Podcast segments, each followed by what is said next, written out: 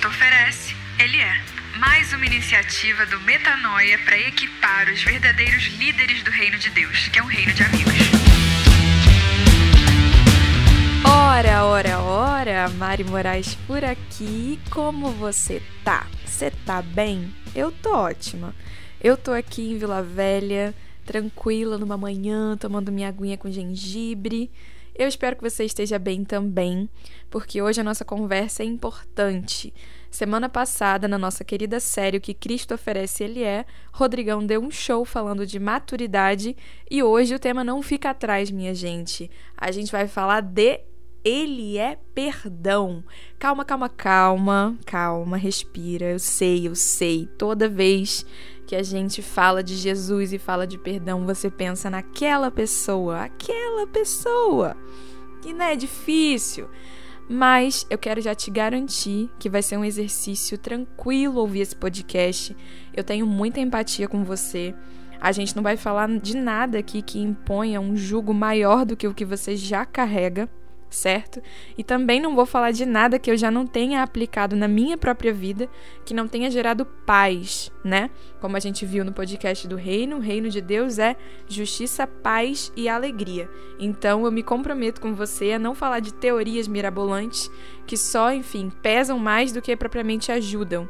O evangelho é um fardo leve, né? Jesus vem para tirar os nossos fardos. Então, vamos tirar essa, esse peso nesse tema e falar de coisa boa, falar de um jeito leve sobre isso. Nesse podcast eu vou fazer um pouco diferente. Normalmente eu fico enrolando aqui, falando as ideias da minha cabeça, depois a gente vai para a Bíblia, mas dessa vez a gente vai começar já com a questão se Jesus é perdão biblicamente, porque, né, minha gente, ela é óbvia, mas a gente vai falar aqui que a gente tem compromisso com a palavra. Então vamos já para Lucas 23, 34, quando Jesus disse sua célebre frase: Pai, perdoa-lhes, pois não sabem o que estão fazendo. Então dividiram as roupas dele, tirando sortes, né? Quando ele estava na cruz, a famosa frase sobre perdão de Cristo. Lá em Efésios 1:7, Paulo fala: Nele temos a redenção por meio de seu sangue, o perdão dos pecados de acordo com as riquezas da graça de Deus. Se tem alguém que é perdão, né, o maior símbolo de perdão na história da humanidade que existiu, existe e existirá para sempre é Jesus Cristo. Agora, a questão é: Jesus nos oferece ser o perdão que ele é? Existe uma forma muito simples de responder essa pergunta, né? É só a gente olhar as 700 zilhões de orientações bíblicas para o perdão né? E a gente vai concluir que ele não nos pediria para fazer algo que ele não oferecesse, né?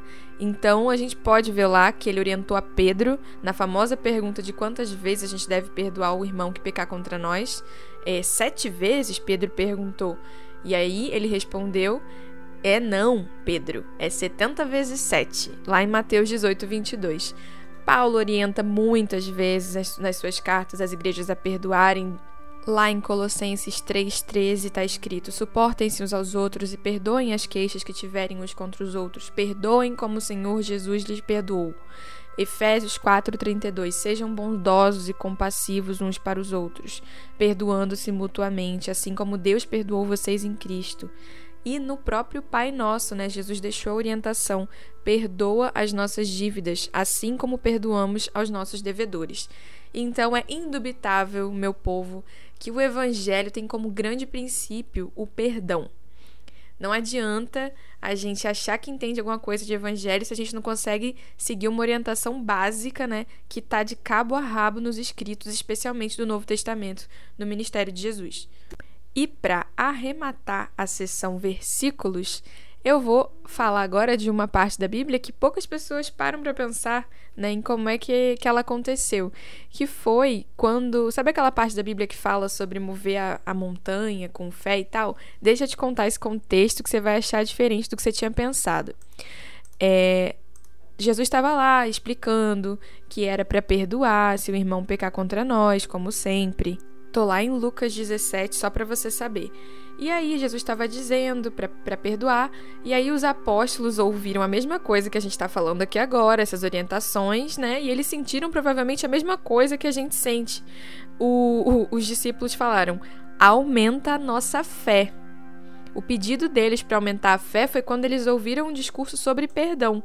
E aí Jesus falou que se vocês tiverem fé do tamanho de uma semente de mostarda, a, a montanha vai se mover. E ele completa com uma parte aqui depois que quase ninguém fala, que ele diz assim: "Olha, qual de vocês que tendo um servo que está lá cuidando das ovelhas, arando a terra, e aí ele recebe lá as tarefas e tal, executa as tarefas e aí você fica todo abismado, agradecido, muito grato porque o servo fez aquilo que ele tinha recebido de ordem, e foi essa palavra que Deus usou, ordem, né? Ele disse: Assim também vocês, quando vocês tiverem feito tudo o que eu estou te ordenando em relação ao perdão, vocês têm apenas que dizer: Nós somos servos inúteis e apenas cumprimos o nosso dever. O que, que Jesus está dizendo aqui, pesadíssimo? É que o perdão é o básico, né? Que a gente não vai conseguir entender mistério de reino de nada enquanto a gente não se conserta com nosso irmão antes de fazer nossa ofertinha, né? Então, o, o, perdão não é coisa de gente maravilhosa, coisa de gente incrível, não. Perdão é coisa de servo que entendeu que tem Senhor. Agora vamos ser práticos, né? Vamos pensar aqui por que, que é difícil perdoar, por que, que dói, porque quando a gente pensa nisso, fica tão duro, né, de pensar. Cara, a verdade é que existe uma perda, né, envolvida. O nome já diz, né, perdão, como uma amiga minha fala. É, é uma grande perda. E a perda do quê, afinal? Olhando para minha história, eu diria que é a perda de uma narrativa. Como assim narrativa, Mari? Quando eu é, entrego é, o perdão para alguém, eu perco o poder de contar uma história do meu jeito né? Nós não temos a capacidade, nós não temos o monopólio de dizer como, quando, por que as coisas aconteceram, porque nós não somos juízes, né? Mas quando a gente sofre um dano muito grande, como vítimas, a gente reivindica o direito de juiz, né? E por que a gente faz isso? Porque o nosso cérebro, quando existe um trauma, ele é programado para se defender contando uma história, com mocinhos, vilões, tragédia, resultado, culpa, e essa é a forma que o nosso cérebro se defende. E isso eu não estou tirando da minha cabeça, estou tirando de uma das maiores estudiosas mundialmente do assunto, que é a Brené Brown, que está aí há muitos anos estudando vulnerabilidade humana. Então, a história que você contou sobre o que aconteceu é a sua defesa, né, em relação a uma dor muito grande. E ok, faz parte, né? A sua mente, o seu cérebro que comanda o seu corpo, a sua carne, ele é programado para te defender. E aí acontece isso, você conta uma historinha.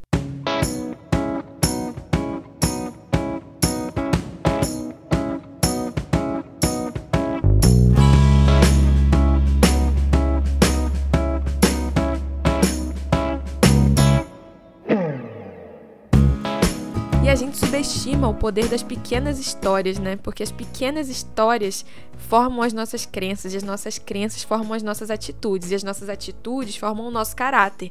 E às vezes você tá 20 anos numa situação por causa de uma pequena historinha que você contou quando você era criança. E aí vem o evangelho e te conta que a história do mundo é a história de um Deus que criou uma família e te conta que ele estava lá muito antes de você chegar e te conta que ele estará, ainda que o seu corpo vire pó. Te conta ainda que ele é juiz. Também te conta que por mais que você se ache um ser humano individual de muito valor, você é parte de um corpo. A humanidade é um grande corpo que só existe em unidade, comandada por um cabeça, né? O cérebro, a mente, a história que vale é a história que Cristo contou para todo esse corpo e não a história que o seu cérebro contou para tua vida como célula desse corpo. Então, sabe qual que é esse terror que você sente quando vem o tema perdão? É o seu cérebro te avisando que essa sua historinha vai ser dissolvida e que você vai estar tá aberto a ouvir a história que Deus contou e quer contar sobre você. O perdão é um ato de fé. Não é à toa que, quando os discípulos ouviram Jesus falando sobre perdão, eles pediram para aumentar a nossa fé, né? E eu digo processo de fé porque não é a gente entender por que alguém fez algo, quais os motivos que levaram, nem sequer depende dessa pessoa pedir desculpa. É você se submeter ao que Deus disse, e basicamente o que ele disse é que todos pecaram, todos estão destituídos da glória de Deus, não há um bom. Então, ele deu a vida por todos, e por crer nisso, eu fico com a história dele e não com a minha. E se reinventar, gente, dói demais. Se reinventar, se entender como uma Mariana, que não é fruto das dores, mas é fruto da palavra da boca de Deus, parece algo fácil, mas na prática me tirou todas as desculpas para a zona de conforto que eu tinha. E é por isso que Jesus disse que para entender o reino de Deus, para viver o reino de Deus, a gente precisa nascer de novo, sendo fruto não mais de uma semente humana, pecaminosa, mas do Espírito de Deus, do que ele falou. O seu cérebro é a sua inclinação carnal, e o que a sua carne não quer que você saiba é que não há nada que foi perdido de verdade que Deus preparou para você por causa de uma atitude humana contra você é tão difícil se desapegar disso porque a gente fica com medo de cometer o mesmo erro, porque a gente acredita no fundo que os erros né, que a gente faz é, comprometem a nossa felicidade, comprometem a vontade de Deus para nossa vida. E sabe qual é o problema dessa crença de você viver com medo de errar? É que você vai acreditar que os seus acertos vão garantir a sua felicidade. E é aí que você nega o sacrifício de Cristo. Quem vive com medo de errar, e vive ressentido por, pelos erros que comprometeram a própria felicidade, acredita que as suas atitudes promovem a sua própria felicidade. E aí Deus existe para quê, não é mesmo? Para quê? Para que pensar em corpo? Para que pensar em cabeça do corpo, que é Cristo, se eu sozinho governo, né? Então eu quero dizer para você algo que mudou a minha vida. Os seus erros ou os erros de alguém contra você não vão te afastar da vontade boa, perfeita e agradável de Deus para você. Você pode tomar a, estra a estrada que você quiser, você vai chegar onde Ele quer que você chegue. Tem um salmo aqui que eu não vou lembrar a referência, não vai dar tempo, mas ele fala: Nem que eu coloque um anzol no seu nariz, você vai chegar comigo onde eu quero que você chegue. Então, afaste-se dessa mentira que é que as suas atitudes definem a vontade para sua vida, sendo que a vontade de Deus é soberana desde que você aceite que Deus é Deus, desde que você creia em Cristo, nisso está a salvação. Você não precisa viver por obras. Você vive, sim, caindo, levantando, amadurecendo, como a gente viu no podcast passado, mas você não vive uma vida de pecado, que é a distância de Deus, que é você governando seus próprios planos, suas próprias obras e precisando criar suas próprias narrativas. Só crendo que Deus é Deus é possível perdoar, gente, porque se fosse verdade que as atitudes das pessoas comprometem os planos de Deus para a nossa vida, essa seria uma dor tão grande que inviabiliza a nossa capacidade de perdoar. E quando você coloca Jesus no, no trono, ele ainda tem uma surpresa para você. Eu quero ir contigo lá para João 20, 21, 23, que é quando Jesus volta, né, da ressurreição e aí, quando ele está lá conversando com os discípulos, o poder que ele sopra sobre eles, né, do Espírito Santo, não é um poder sobrenatural de milagres, de, de multiplicar pão, não é isso. O poder que Jesus soprou, tá lá na Bíblia, é recebam o Espírito Santo e se perdoarem os pecados de alguém estarão perdoados. Se não perdoarem, não estarão perdoados. Veja bem, o poder do Espírito Santo que foi derramado foi para perdoar o imperdoável. Você não está nessa sozinho. Quando você diz, Deus, eu creio que nada, nada do que eu fiz ou que fizeram comigo compromete a tua vontade para minha vida, o Espírito Santo é derramado sobre você e você instaura um processo de cura. Você crê, você confessa o perdão porque o perdão é uma vontade. Tudo começa quando você confessa com a sua boca. Eu escolho a sua história, Jesus. Você é o cabeça, a mente é a sua que governa a minha defesa. Eu não preciso criar uma história. Eu não sou a Mariana que é fruto de um abuso. Eu não sou a Mariana que é fruto do que aconteceu comigo, dos erros dos meus pais, da cidade onde eu nasci. Eu não sou fruto de um governo. Eu não sou fruto de um país. Eu sou fruto da Sua palavra.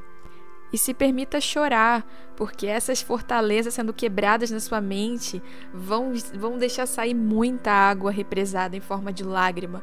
Deixa sair e confessa: eu me permito me reinventar, eu me permito reconhecer quem eu sou me permito conhecer, na verdade, essa Mariana diferente. Coloca seu nome em tudo que eu tô falando. Eu me apresento a essa nova pessoa, que na verdade é a pessoa que existe antes da fundação do mundo, que foi desejada, amada, chamada para esse tempo porque às vezes a gente bagunça o processo todo de perdão porque a gente confia nas nossas emoções coordenando o processo e não nas verdades ditas, apesar das, das emoções. As emoções não começam nada, elas são fruto, gente. O nosso corpo ele responde ao que está na nossa cabeça. Então, se você pensar da mesma forma e esperar suas emoções dizerem se você perdoou alguém, você não vai viver perdão nenhum. Entende? Perdão é aquilo que você é um processo de encher sua mente de verdades.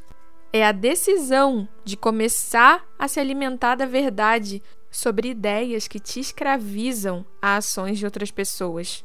E aqui, gente, eu quero repetir que eu não estou falando de uma terapia. Por exemplo, é, existem muitas alternativas para isso, terapias holísticas, a própria psicologia. E eu não sou psicóloga, eu não trato disso. Eu acredito que existem, né, curativos, né, que a gente pode ter para nossa alma doer um pouco menos. E aí Deus vai direcionar a gente para as terapias necessárias. Música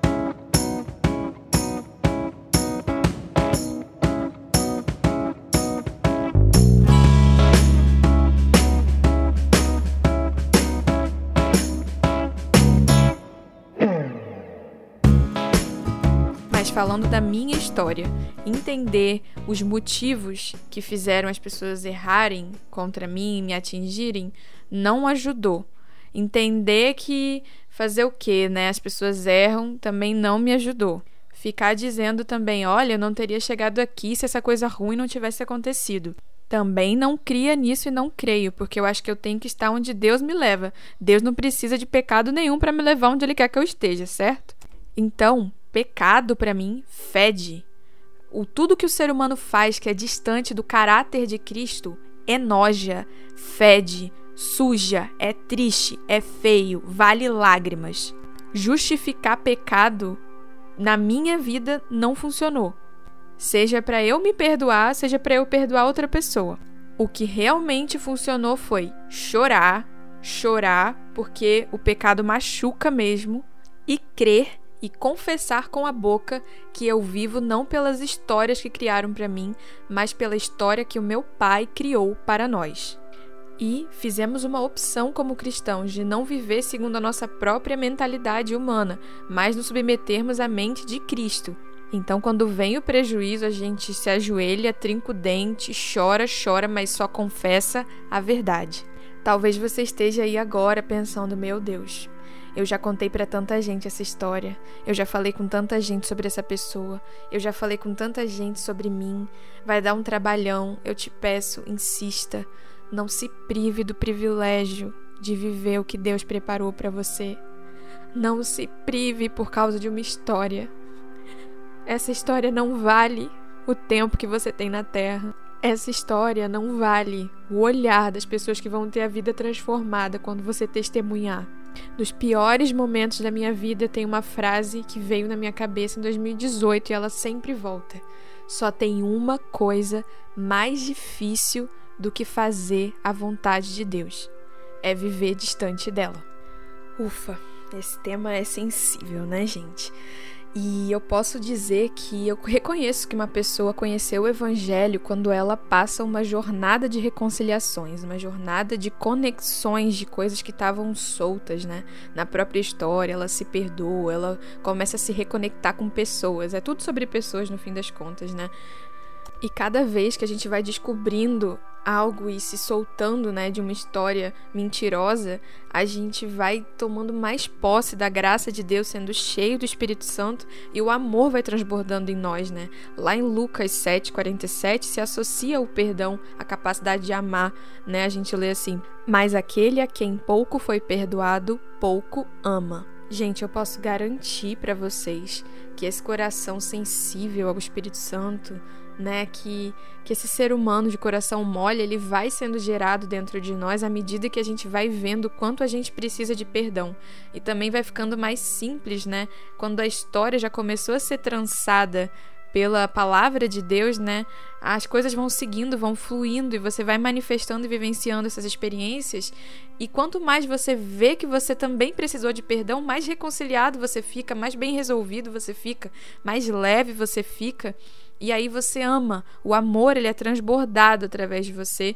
As pessoas veem esse amor e tudo isso é porque você sabe que precisou ser perdoado. Por isso que você se torna uma pessoa bem resolvida quando erram com você, porque você está tão ocupado agradecendo a graça, né, que Deus teve para com você quando você está consciente do quanto você precisa dela, que aí, enfim, você não fica mais se estressando com prejuízos do dia a dia que pessoas que não conhecem a Deus se estressam.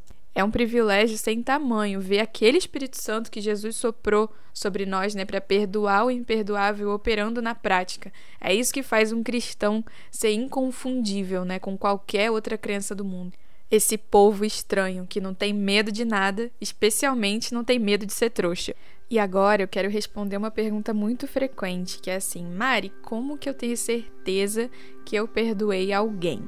Para responder essa pergunta, eu quero que você vá comigo lá para João 13, 2 a 17. Você vai ler tudo com calma, eu vou te contar o contexto, né? Isso aqui fala do lava-pés, né? Que é aquele momento em que Jesus pegou uma toalha, se ajoelhou e foi lavando os pés dos discípulos antes mesmo da sua traição. Para quem não sabe, o lava-pés é um dos maiores símbolos de serviço na cultura judaica, né? Quando você recebia alguém em casa, tu lavava o pé da pessoa porque as ruas eram sujas e tal, e isso era coisa do servo do servo do servo. E Pedro até ficou boladíssimo, falando: Que é isso? Você não vai lavar, mestre, o meu pé de forma alguma. E aí Jesus falou: Se você não permitir que eu faça isso, você não tem parte comigo. Aí Pedro ficou quietinho e deixou Jesus lavar. E eu quero que você se atente ao versículo 11, que está escrito assim: Pois ele sabia quem iria traí-lo. E mesmo assim, ele lavou os pés de Judas. Então acompanhe o raciocínio. Isso aqui aconteceu antes do pior ato possível na história que custou a vida né, de Judas. Ele deu cabo da própria vida porque não aguentou o peso de ter traído a pessoa mais amorosa que já passou pelo planeta. Então, às vésperas de entregar Jesus por moedas, ele teve os pés lavados pelo Mestre. E Jesus lavou sabendo. Então Jesus aqui inaugura, né, como o Rodrigo gosta de falar, inaugura um novo padrão de perdão, que é o perdão antecipado. Eu já te entrego o meu serviço, o meu amor, sabendo que amanhã tu vai me trair. Parei até para respirar fundo aqui, porque nunca é fácil se lembrar disso. Nós, filhos de Deus em família, podemos dizer: você pode errar comigo. Como a gente costuma dizer no movimento: se for para errar com alguém, erra comigo, porque eu sei quem você é. E eu vou dar conta de contar essa história segundo a palavra de Deus. Se tu errar com alguém que não tem condição, essa pessoa talvez não tenha o mesmo privilégio que eu tenho de conhecer a verdade e vai arcar com as consequências de um jeito muito mais dramático que eu. Então, se for para errar com alguém, errar comigo, que eu vou te lembrar quem você é. E o que é que isso tudo quer dizer? Que a maior prova de que o perdão foi instaurado na sua vida é a sua capacidade de servir as pessoas que você crê que erraram com você especialmente você mesmo. Quantas pessoas não conseguem levantar da cama, não têm vontade de viver, não valem, né? Levantar e tomar um banho e sonhar alguma coisa, porque na verdade não se perdoaram. Vêm tantas escolhas equivocadas, empilhadas, empilhadas, empilhadas, que de repente você está desconciliado com você mesmo. Você não consegue servir ao seu próprio corpo, à sua própria saúde. Você não consegue se levantar porque tu tá desconciliado com você mesmo. E eu falo desconciliado com você mesmo, falo você mesmo por questão didática, pra gente entender. Porque você não existe. Ou somos nós ou não somos nada.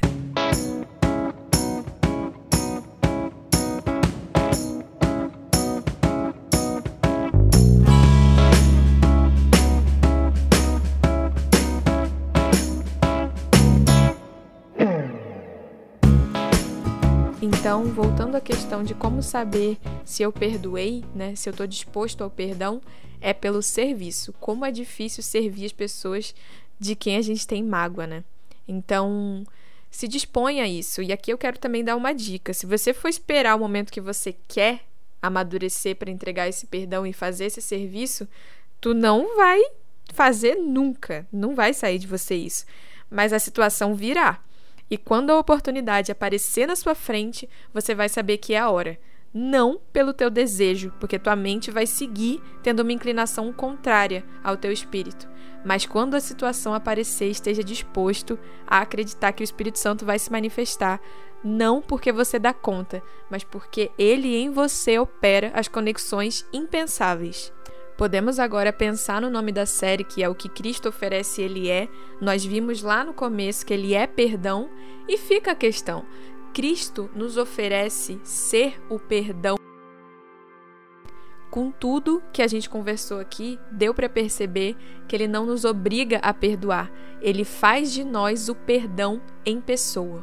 Ser o perdão em pessoa é manifestar essa conexão onde você pisa. E como você faz isso? Não criando historinhas, não incentivando pessoas a narrar histórias, mas narrando a história de Deus para o mundo, apesar, apesar e apesar de toda a lama que o pecado insiste em causar.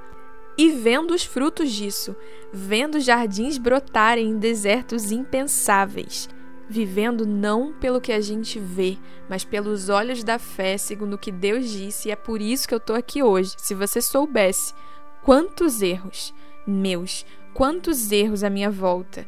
Era um milagre eu estar tá aqui agora e eu tô, não tô? Então você também pode estar. Tá. Que em nome de Jesus, quando terminar esse podcast, você tire um momento para processar tudo que você ouviu aqui e se sabendo o corpo de Cristo, guiado pela mente e pela história do cabeça que é Jesus, que finalmente, sobre aquela pessoa que você pensou lá no começo, aquela pessoinha, lembra que eu disse que você ia pensar? Que a frase que saia da sua boca é: Eu desisto de viver sem você, porque não existe vida sem unidade. Ainda que isso doa, ainda que isso parta o meu coração, eu insisto em ser inteiro eu não vou mais ser um pedaço de corpo solto no mundo, porque isso é morrer em vida. Espero que vocês tenham gostado. E agora, quando vocês ouvirem falar sobre perdão, vocês não vão mais pensar na dificuldade de perdoar. Você vai pensar: se Cristo oferece o que Ele é, mon amour, eu sou o perdão. Até a próxima, galera!